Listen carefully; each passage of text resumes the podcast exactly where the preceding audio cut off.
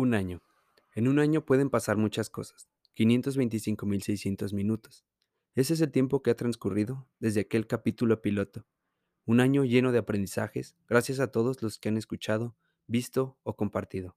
50 episodios. 50 se dice fácil. 46 invitados. 46 historias. 46 aprendizajes.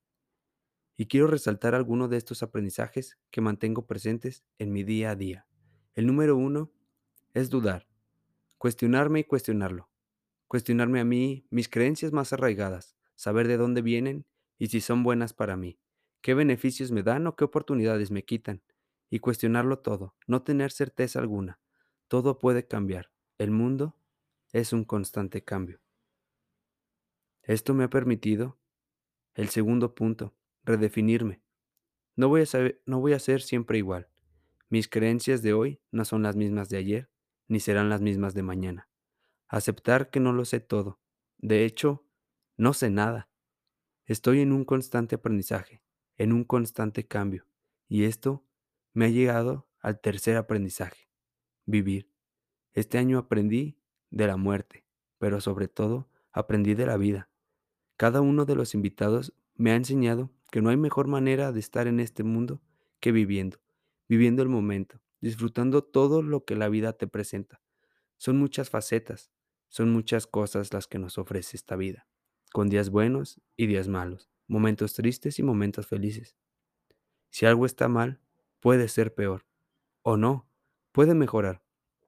Y así es la vida, y eso es lo que nos ofrece, un sinfín de cosas, una gama enorme de tonalidades. No todo es blanco y negro, tenemos un pantoné enorme en el cual podemos disfrutar la vida. Y cada día es una nueva oportunidad de ser felices, de ser mejores, de aprender o de descansar, porque también es válido el no querer hacer nada. Estos son algunos de los aprendizajes que tuve. Así que tú dime, ¿qué aprendiste en este año? ¿Cuál fue el capítulo que más te gustó? ¿Cuál fue el aprendizaje que te llevas? Quiero agradecerles a todos los invitados que estuvieron este año. Gracias por darnos un poco de su tiempo, un poco de ustedes, compartir un poco de su camino para todos los que nos oyen o nos escuchan. Y a todos ellos que han estado presentes semana con semana o han visitado alguno de los capítulos, gracias. Gracias por hacer posible este sueño que inició hace un año.